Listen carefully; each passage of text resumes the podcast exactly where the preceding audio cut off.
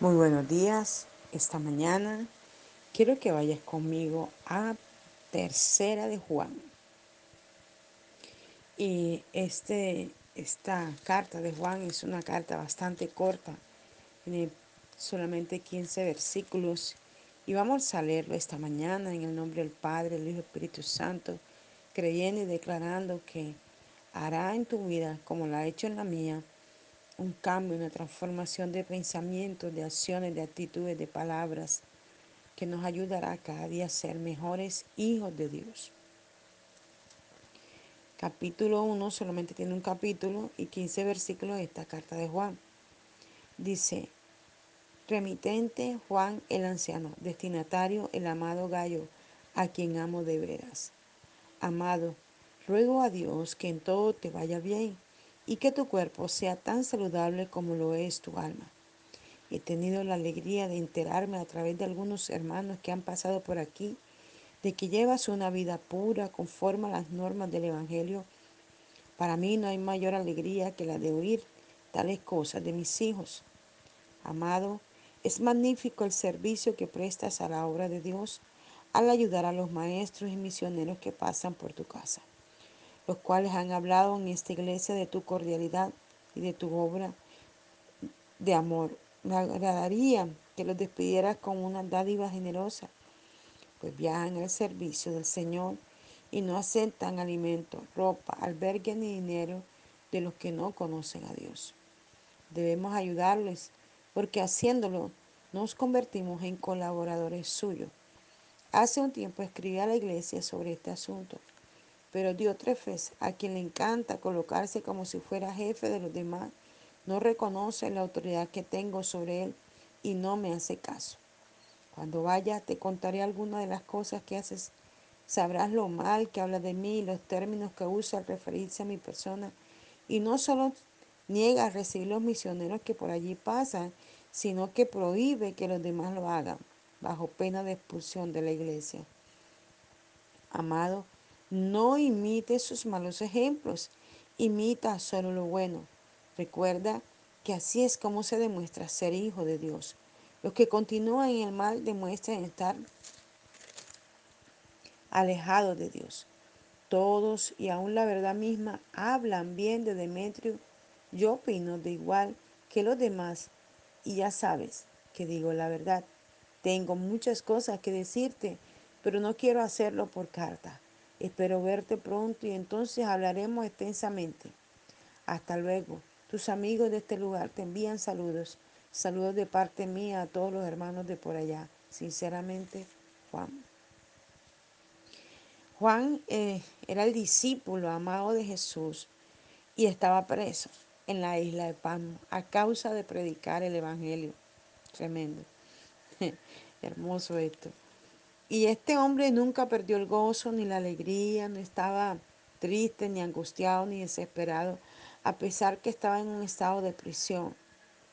El gozo del Señor lo fortalecía día a día y lo ayudaba a poder mantenerse en Dios y ayudar a otros, aconsejar a otros, a pesar del estado en que se encontraba. Y uno ve que muchas veces se pierde el gozo, la alegría cuando estamos en situaciones adversas o difíciles y esto causa que la gente cierre su boca y deja de predicar de Dios y hablar de Dios. No importa la circunstancia o la situación que podamos estar, siempre debemos estar en una actitud de compartir las buenas nuevas de salvación de lo que Dios hace en nosotros. A veces pareciese que Dios no estuviera haciendo nada y que la adversidad fuera tan dura, tan fuerte. Y a veces se dice, pero ¿por qué a mí? Y lo que Dios quiere es que en ningún momento nosotros podamos perder el gozo, la fe, la confianza, la seguridad de que Dios está allí, aunque me esté pasando el problema. Yo siempre le digo a la gente, ¿cómo quieres pasar tu prueba? ¿Con Dios o sin Dios? Y la gente reflexiona y dice, wow, sí, con Dios, porque la prueba va a estar allí, pero con Dios va a ser más fácil pasarla. Y esto era lo que ocurría con Juan. Juan estaba en la prisión, pero no se cansaba de hablar de Dios, de mantener una relación con Dios, de estar allí en continua comunión con el Abba Padre a través de Jesús. Mira que él dice amado, ruego a Dios que en todo te vaya bien y que tu cuerpo sea tan saludable como lo es tu alma. Él mantenía una comunión con todos sus discípulos, con todos sus amigos. Desde la cárcel le escribía uno a uno, wow, animándolo, reconfortándolo, hablándole de esa comunión diaria y continua que debían tener con Dios. Y en, este, mm, en esta carta le escribe a Gallo, un gran amigo. Mira que él dice, amado Gallo. Para su corazón era su amado, era su amigo. Era esa persona que estaba caminando con él aunque estaba afuera. Y le decía, ruego a Dios que en todo te vaya bien. Aleluya. Qué hermoso. Y de verdad rogamos a Dios que a todos y cada uno de los que escuchan este devocional, a sus familias, le vaya bien en todo. Así como Juan podía hablarle a su amado gallo. Así Dios esta mañana le habla a cada uno de ustedes que reciben este devocional. Que te vaya bien en todo lo que emprenda, en todo lo que hagas. La mano de Dios esté contigo en todo. De pronto estás pasando un problema fuerte, grave, difícil, que quizás no le puedes encontrar respuesta, pero quiero decirte que hoy Dios te está diciendo que te va a ir bien en todo que tu bendición reposa sobre ti en el nombre de Jesús. Que tu cuerpo sea tan saludable como lo es tu alma, porque es que nuestra alma debe estar en comunión diaria y nuestro cuerpo recibe eso que mantenemos en el altar encendido, esa salud que necesitamos y declaramos que esta salud de la cruz, del Calvario, que Cristo dejó para todos y cada uno de nosotros, ahora es impartida sobre el que está enfermo, sobre el que está grave, sobre el que está en la clínica, sobre el que está en casa, sobre el que está sufriendo con una enfermedad difícil. Hoy esa salud, como le decía Juan al amado gallo, hoy Dios te la está diciendo a ti. Imparte sobre tu cuerpo la salud, sobre tu espíritu la salud, sobre tu alma la salud que necesitas para ser reconfortado en Él. Dice, he tenido la alegría de enterarme a través de algunos hermanos que han pasado por aquí de que llevas una vida pura conforme a las normas del Evangelio. ¡Wow! ¡Qué hermoso! Quizás Gallo no había tenido tiempo de ir a visitar a Juan, porque él expresa que ha pasado gente por allí y le han dicho el testimonio de vida que Juan tenía, Juan, que, perdón, que Gallo tenía. Qué hermoso, qué hermoso que la gente pueda hablar bien de nosotros, que la gente pueda testificar del testimonio de vida que tenemos en Cristo. Qué hermoso que la gente pueda decir, este esta mujer, este hombre es un hombre de, vida, es un hombre de oración, es un hombre de búsqueda, es un hombre de entrega, es un hombre de testimonio que testifica del poder de Dios. Qué hermoso poder testificar. Yo siempre le digo a la, a la gente, Dios hará cosas grandes, medianas, pequeñas y muy pequeñas. Porque Dios está interesado en bendecirnos, en ayudarnos, en levantarnos, en restaurarnos, en darnos lo mejor, en consentirnos. Yo lo he experimentado y siempre lo testifico a la gente. En cosas tan pequeñas, tan ínfimas, que parecen no ser importantes, Dios se ocupa para bendecir a sus hijos. Y Juan podía expresar y hablar del buen testimonio de vida que llevaba Gallo en su barrio, en su pueblo, en su comunidad. Dios nos anima a través de esto a tener un buen testimonio de vida con nuestras palabras, nuestras acciones, nuestra manera de hacer, nuestra manera de comportarnos, nuestra manera de llevar la vida. Bendito sea su nombre para siempre. Qué bueno, qué bueno que la gente pueda hablar de nosotros. Cosas buenas. El enemigo siempre querrá decir cosas malas de ti. Pero cuando nos mantenemos en el altar de Dios, en la comunión de Dios, en la entrega con Dios, en dejar que cada día Dios transforme nuestros pensamientos, nuestras acciones, que podamos venir y decir, Señor, yo reconozco que me equivoqué aquí, aquí, aquí, y que esto está funcionando mal, pero yo decido caminar contigo, vivir para ti, agradarte a ti. entonces Dios hará cosas grandes y seremos testimonios a aquellos que un día hablaron mal de ti, un día que dijeron cosas malas. Yo he vivido esto.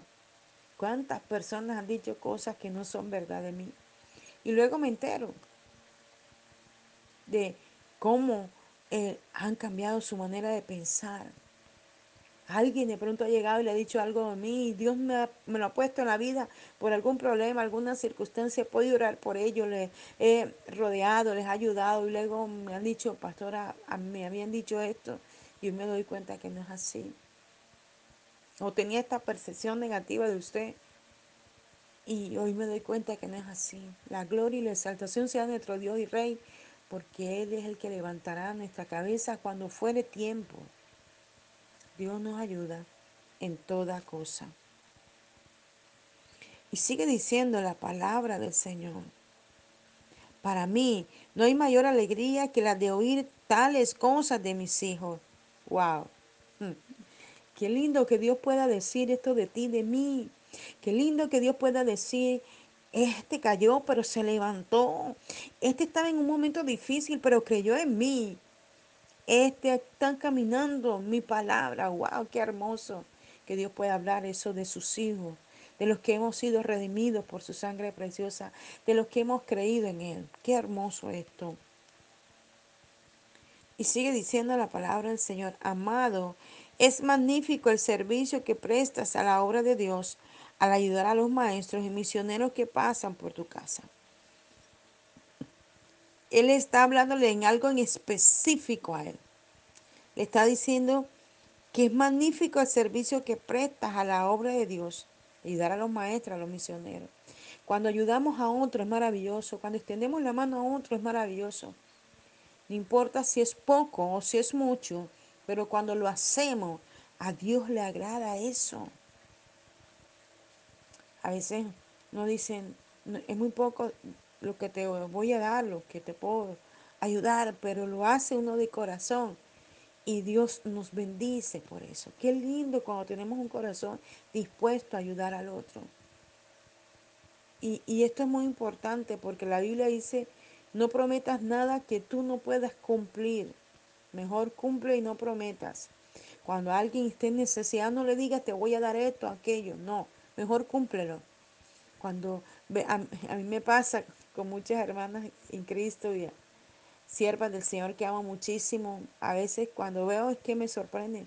Pastor, ahí le mandé esto, le mandé lo otro. Y yo digo, wow, en momentos de necesidad, allí está la ofrenda, ahí está la bendición. Digo, Señor, ¿Cómo sabe sorprenderme? Bendigo mucho esas vidas que han sido instrumentos de Dios para sostener mi ministerio. Las bendigo en la distancia, en cada lugar donde se encuentran, cada país, en cada nación donde están. Cuando se acuerdan de mí, del ministerio, con lo que ellas envían, podemos cumplir cada cosa que se necesita para el ministerio. Qué bueno cuando podemos ayudar a la obra de Dios cuando podemos ayudar a nuestras iglesias, cuando podemos ayudar a nuestros pastores, cuando podemos ayudar a los misioneros, cuando podemos extender nuestra mano en una necesidad que haya en la iglesia, en el ministerio. Porque el diezmo y la ofrenda es la manera como sostenemos la obra de Dios. Quizás tú tienes tu iglesia y allí puedes llevar el diezmo, pero la ofrenda la puedes dar a quien la necesite. Quizás hay otro ministerio que está necesitando. Hay gente y yo admiro mucha gente, muchos amigos míos, muchos siervos del Señor, que sostienen otros ministerios, que mandan sus ofrendas para sostener lo que los ministerios necesitan a otros países, a otras naciones tan lejanas, y ellos envían sus ofrendas. Y sostienen sus iglesias con sus diezmos. Y eso es algo de admirar realmente. Y sigue diciendo la palabra del Señor los cuales han hablado en esta iglesia de tu cordialidad y de tus obras de amor. Me agradaría que los despidieras con una dádiva generosa, pues viajan al servicio del Señor y no aceptan alimento, ropa o albergue ni dinero de los que no conocen a Dios. Hmm. Es que muchas veces para el misionero, para el pastor, para el apóstol, para el evangelista, nos es muy difícil recibir de gente que a veces no conoce a Dios. No porque no queramos recibirle, sino porque a veces se malinterpretan las cosas. Y a veces la gente piensa que es que estamos vendiendo una oración o estamos vendiendo una palabra.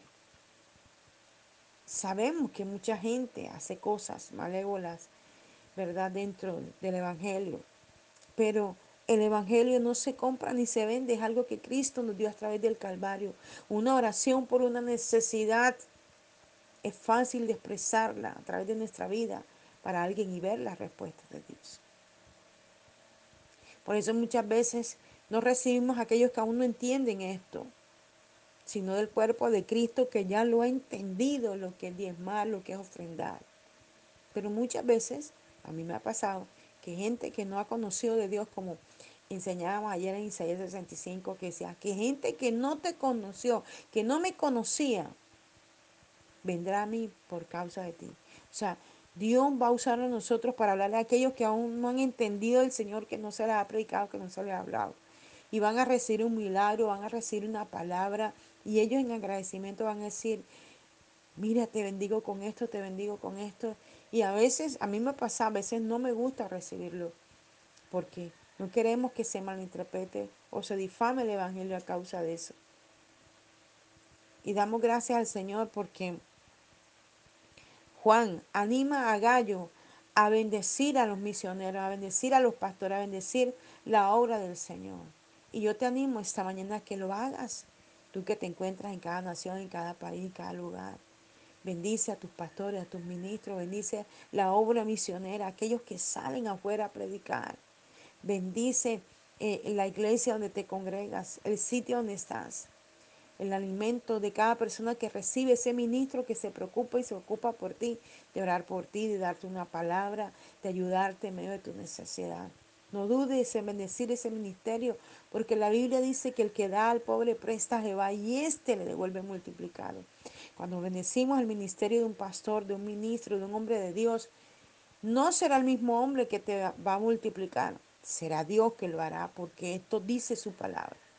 Y aún el mismo hombre te retribuirá en lo que tú necesitas con un apoyo de oración, con una palabra, con estar pendiente de tu vida.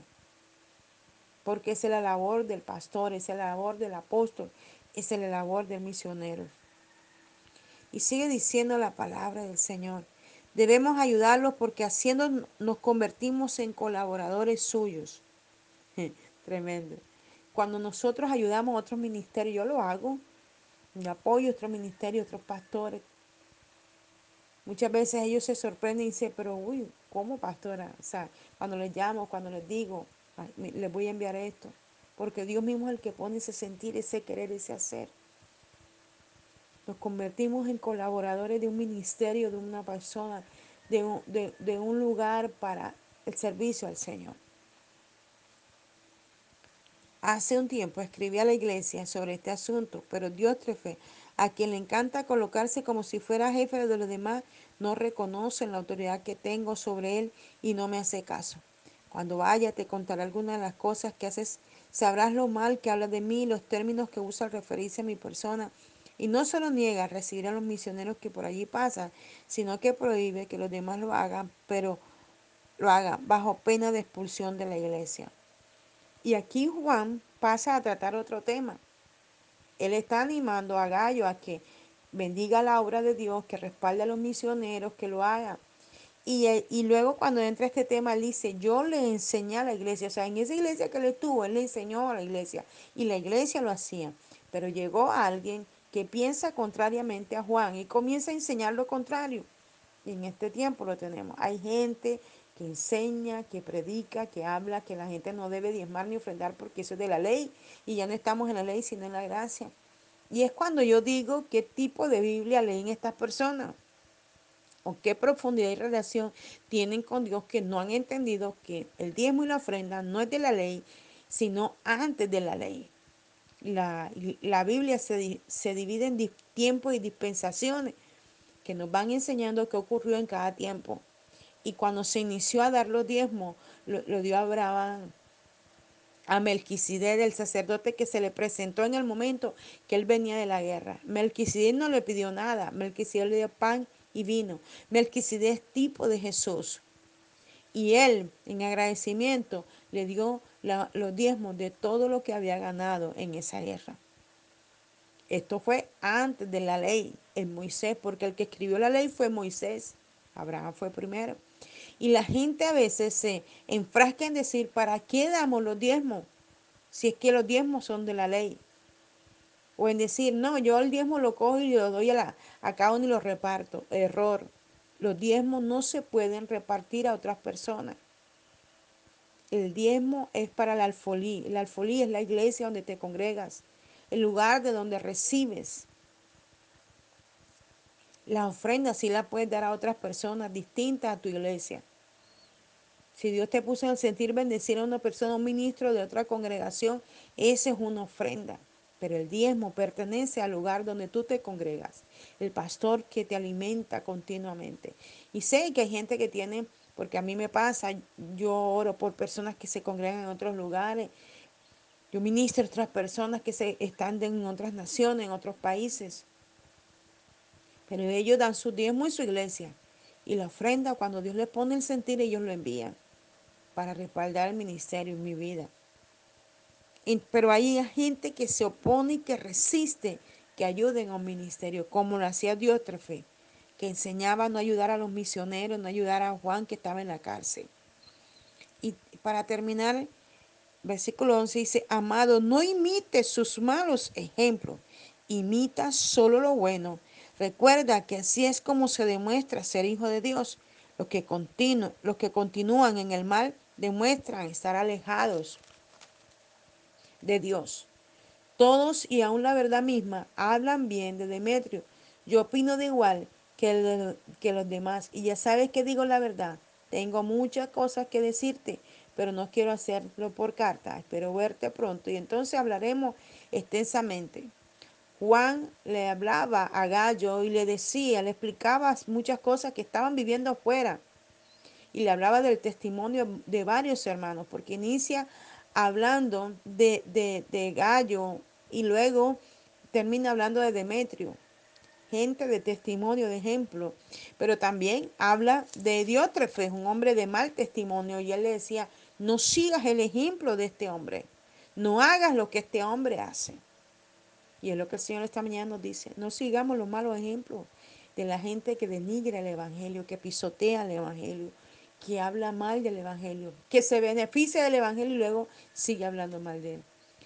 Sigue el ejemplo de aquellos que son buscadores de Dios, de su presencia, de su gloria, que aunque pasan por pruebas, por momentos difíciles, están allí en la presencia de Dios. Espero que esta palabra pueda ser de edificación para tu vida, para tu casa, para tu familia, para tu hogar, y que puedas cimentarte en lo que aquí Juan nos enseña de mantenernos caminando en el buen ejemplo. Dios te bendiga, Dios te guarde. La paz de Dios sobre tu vida y tu casa y sean resueltas todas las situaciones a favor tuyo y lo tuyo en el nombre de Jesús. Les habló la apóstol Janet Rentería desde el altar de Mensajeros de la Cruz de Cristo, Barranquilla, Colombia. Un abrazo fuerte a la distancia. Dios les bendiga.